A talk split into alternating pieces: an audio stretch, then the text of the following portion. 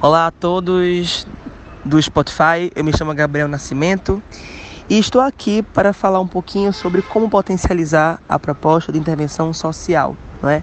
Vejamos que a competência 5 ela traz para mim como frase a seguinte questão: Elabore uma proposta de intervenção social articulada e desenvolvida a partir do texto, respeitando os direitos humanos. Né?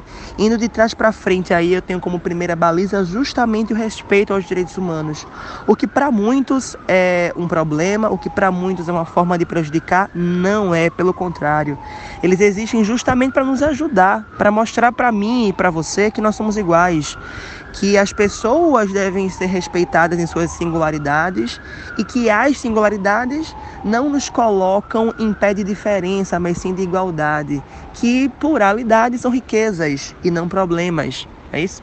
Partindo desse pressuposto, os valores é, universalmente acordados pelos direitos humanos eles funcionam como um post-it, como um lembrete para mostrar para mim mesmo que eu sou humano, que o camarada que eu vejo na rua, não é, e que a mulher que é violentada pelo marido, eles não são melhores ou piores do que eu, são pessoas apenas que têm apenas entre aspas, obviamente, que têm seus direitos desassistidos e que devem ser assistidas em seus problemas, não é isso?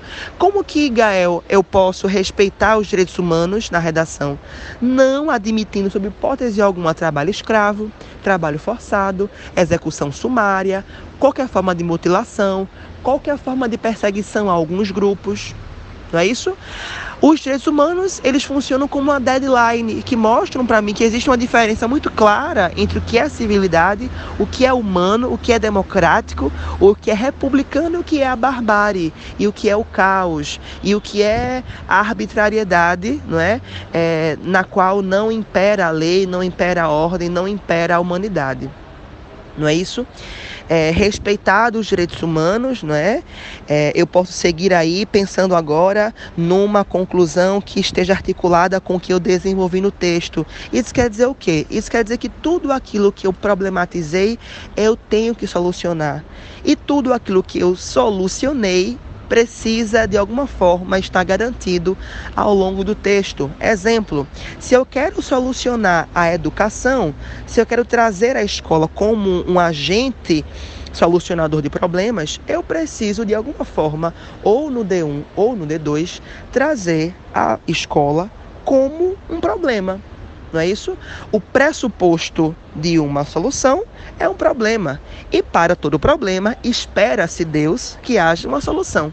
Da mesma forma, se eu problematizo a escola no meu texto, eu preciso solucioná-la, não é? É isso que a competência 5 exige e observa quando fala que a proposta de intervenção, ela deve ser garantida pelo D1 e pelo D2 e não cair de paraquedas, como muitos de vocês infelizmente trazem quando jogam mídia como solução, palestra como solução, porque isso de uma forma ou de outra não está garantido pelo D1 e pelo D2, e a avaliação é muito precisa quando fala que ela, que a conclusão deve ser garantida pela argumentação, não é? Problema e solução são duas palavras aí que devem andar de mãos dadas, não é isso?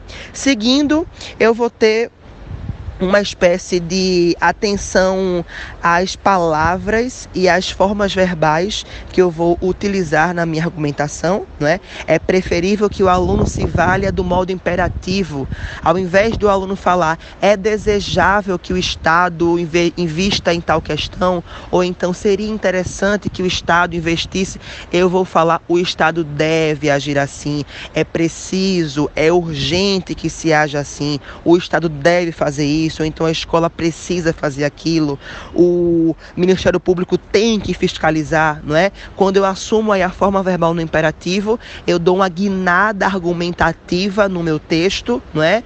é, é através do qual se reverbera uma força maior, não é? Uma força aí que pode me garantir os 200, não é?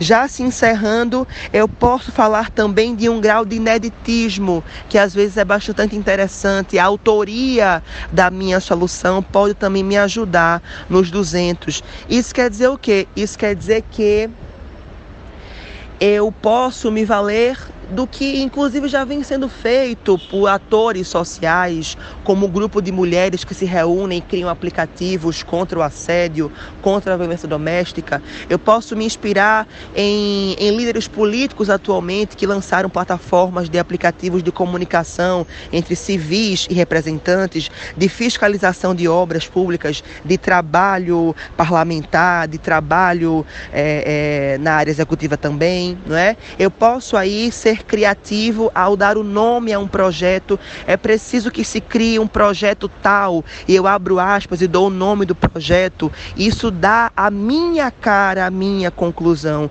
E já que é minha conclusão, com certeza ela vai ser autoral. E se é autoral, também vai ser 200.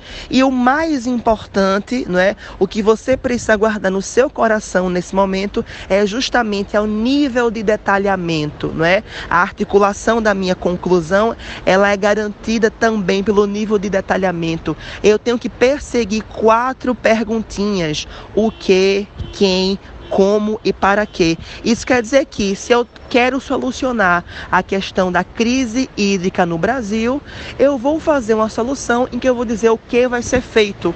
Que, Gael, vai ser feito? Vai ser feito um projeto chamado, entre aspas, Água para Todos, fecha aspas. O que? Não é? Estou respondendo ao que. Quando eu quero responder ao quem, eu vou eleger não o governo, porque a palavra governo é muito genérica.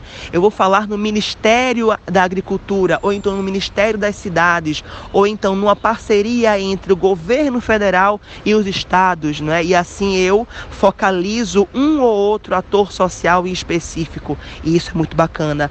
Saindo do quem vai fazer, indo para o como, eu vou falar através da distribuição de carros-pipa. É muito importante mostrar a operacionalização da minha proposta através desse como, não é? E ao final, o para que, obviamente, para acabar com a crise hídrica no Brasil. E com a resposta aí do para que, eu sintetizo, eu resumo o próprio tema, que no caso, como eu falei agora, foi crise hídrica, não é? é então, pessoal, é dessa forma, não é? é seguindo aí esses critérios de respeito aos direitos humanos, de detalhamento, de escolha lexical e de grau de, ineditismo que eu consigo garantir 200 pontos, não é? é? que são nota, que é uma nota, né, numa competência que garante aí o mil, tá bom? Um beijo a todos e continue linkadinhos aqui nesse canal.